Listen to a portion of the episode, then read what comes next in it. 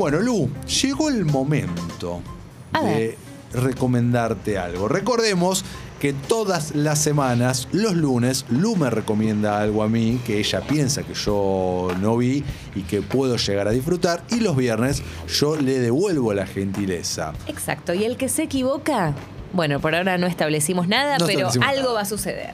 Bueno. O sea, si el otro vio lo que el otro dice que no vio. A Ah, eso me refiero. gusta. Está algo- bueno eso. Está bueno, algo tenemos que hacer. Bueno, Lu, te voy a recomendar una película. Hasta ahora te recomendé cómic, te recomendé serie. Hoy te recomiendo una película Bueno, que estoy casi seguro que no viste. Es una película. A ver, si yo te digo, si yo te digo, Christopher Reeve, ¿vos qué pensás? Superman. Sí, pero no. Ajá. Te voy a recomendar una película protagonizada por Christopher Reeve, en la cual no interpreta a Superman. No sé qué tantas películas de Christopher Reeve viste en tu Sé vida. que hay una que hace de paralítico, ¿puede ser? Bueno, él quedó paralítico, claro. No, no, no, ya sé, pero sé que hay una película en donde hizo de paralítico. Sí, también, pero no, no. Voy acá, es una película de 1980. Ok. Una película de 1980 Ok, que tiene elementos, Luca, a vos te gustan mucho. bien. Que son el amor, Ok. Aunque vos sos cínica, pero. No, no, no, a mí me gusta el amor. Sí, claro. Y viajes en el tiempo. Ok. Ahí ya tengo tu atención. ¿Amor y viajes en el tiempo? Amor y viajes en el tiempo, tengo Bueno. tu atención. Sí, por supuesto. Bueno, la película se llama Somewhere in Time. Acá le pusieron Pídele al tiempo que pare. ¿La viste? no. No la viste. No la vi. Bien, muy bien, perfecto. Bueno, te cuento de qué va la película y por qué es tan especial y por qué te la estoy recomendando. A ver. ¿Por qué no te la estoy recomendando? Porque está actuada, está protagonizada por Superman. No. La verdad que no. ¿Cómo llegaste a esa película por primera vez? Llegué a esta película por primera vez por Christopher Reeve, obviamente, revisando toda su filmografía, pero lo que más me llamó la atención de esta película es todo el gran fandom que tiene. Y vos me mirás con cara, pero pará, si tiene un gran fandom, ¿cómo nunca, eh, escu- me- me- nunca supe? Porque es un fandom muy localista de Estados Unidos. No, no es un fandom muy internacional, es un fandom que todos los años, salvo ahora COVID, se junta se junta en el hotel donde filmaron la película. ¿entendés? Y le rinden homenaje, pleitesía a la película, hay una gran placa. Son muy devotos de esta peli. Y todo eso me llamó mucho la atención. Este mismo fandom, y mirá cómo es- esto es muy llamativo.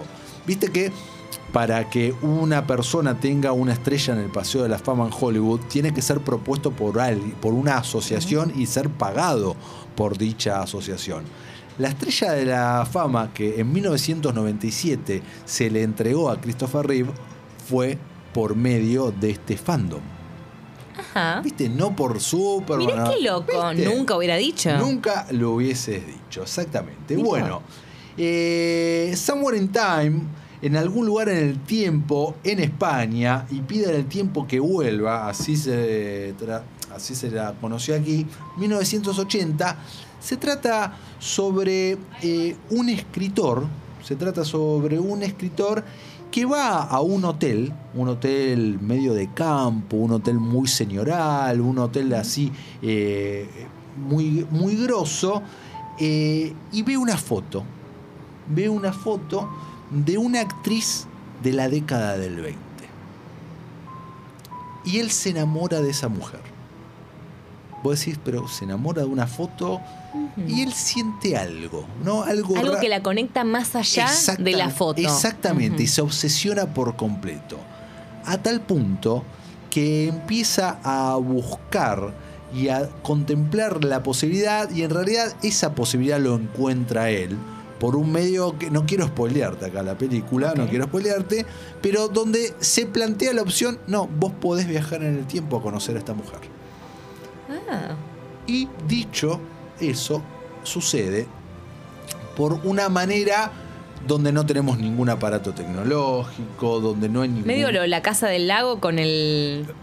Eh, tampoco. Tampoco, no va por ahí. Es, es una forma, si se quiere, original, pero muy simple, muy simple de viajar. Apriete este botón. No, no, no, no hay tecnología en el medio. No, ah, nada, ningún hay tipo de tec- tecnología. No hay tecnología, es algo más, te diría, metafísico barra espiritual. Ah, ¿ok? Ok. No hay tecnología, requiere de una técnica, pero sin tecnología. ¿ok? Necesito saber qué es. Pero no, no es, quiero muy, es un spoiler. no quiero bueno, está spoileártelo. bien, no, no, no, no. La voy a ver y voy a verlo, descubrirlo por. por Bueno, él viaja, viaja en el tiempo y la encuentra a Elizabeth McKenna, la- el personaje, así se llama, esta actriz de la década del 20. Él viaja desde la actualidad de ese momento, de 1980, Ujú. 60 años en el pasado. Viaja a 1920 a ese hotel. Uh, me encanta. Y ahí surge esta apasionadísima historia de amor con complicaciones por esa época, porque ella ya estaba Eh, comprometida. porque además son de dos mundos diferentes, literalmente, dos temporalidades diferentes. literalmente. Eh, todo con una banda sonora eh, muy de música clásica, temas eh, reorquestados para, para esta película. Eh, no te dije quién es la, la actriz. La actriz es Philip Seymour. Eh, no sé si la tenés. ¿Te acuerdas de la doctora Queen? Sí, ¿es la doctora Queen? Es la doctora Ahí es preciosa la doctora Queen, siempre me gustó. Bueno, eh, la doctora Queen es la, la dupla protagónica. Mirá. Componen el cast Christopher Plummer. Mira, El, el mismísimo Christopher ¿qué- qué- a quién interpreta Christopher Plummer? Uno de los personajes que, que están ahí en, en la peli, uno de, de estos que están en, en el hotel. Bien. Eh, bueno, esto fue filmado, como te digo, en, en- en este hotel que ahora tiene, tiene una placa, eh, perdón, es el año... eh, el año 1912 el que viaja, no 1920. Antes todavía. Antes todavía. Antes todavía. eh, y. Acaba de venirme una película, está bien, hay varias que Sí. tocan la temática de una manera u otra, ¿no? Una con Hugh Jackman y Meg Ryan, que Sí, también el- pasaba algo. Kate Leopold. Ahí está, esa, que pasaba algo como medio. Sí, pero esa película. Similar. ¿Sabes que esa película tiene uno de los eh, errores barra eh, cosas que llaman la atención más grande de paradojas temporales? Porque siguiendo la lógica de la película, él es eh, el bisabuelo de ella. La tengo eh, recontra dibujada. O sea, me acuerdo que era una película en donde del, ellos dos. del creador del ascensor. No. ¿Te acordás? No, no me acuerdo ¿No te tanto de la película en sí. Me acuerdo de que ellos dos venían de justamente temporalidades diferentes, que se enamoraban y demás, por eso me vino. Bueno, eh, me cuesta mucho venderte esta película sin spoilear. Entonces te voy a decir por qué la tenés que ver. Igual me la vendiste, ¿eh? Ya, eh, a ver, tiempos diferentes, amores que se encuentran en situaciones atípicas, me gusta. Eh, sí. De, de hecho, te diría que Outlander le chorea bastante en esta peli, en, en justamente en los tiempos diferentes, en cómo Ajá. piensa uno, el otro, en el amor, en ese sentido. Eh, pero la pareja, lo que ocurre entre ellos dos es tan mágico, es tan magnético, que por eso tiene estos miles y miles de fans que todos los años se juntan, que van al hotel. El hotel es muy mágico, es muy místico en ese, en, en ese sentido. Es una muy linda historia de amor triste. Ojo, es muy para el día de hoy. Uy, no, alguien se muere. Es muy para Se el- muere uno de los dos, chao. Encima de todo se muere uno. Es No, decime que no se muere ninguno. No me vas a responder. No te voy a, no te voy a responder. No te voy a responder. Lo que sí te voy a agregar. Felicidad. Lo que sí te voy a agregar es que es una película que cuando vos más veces la ves, vas encontrando respuestas a preguntas que te haces. Porque está muy bien pensada. Viste que las películas de viajes en el tiempo tienen sus trucos muchas veces y sus contradicciones. Esta Sí. no los tiene.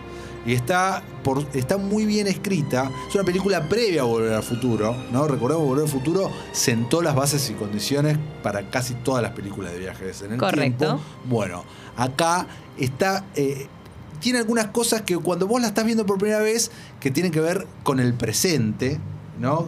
No- que no te cierran. Y después, cuando vos viste la película y la volviste, ah, esto está pasando por esto, esto está pasando por esto, porque pasan 60 años, 70 años. Entonces hay gente que puede estar viva en 1980 que ya tenía algo, algo en 1912. ¿Se entiende? No quiero spoilearte Ok, ok. Bueno. Sigo, sigo. hay mucho de eso. Así que acabamos con Somewhere in Time, una gran, gran película para ser de- descubierta.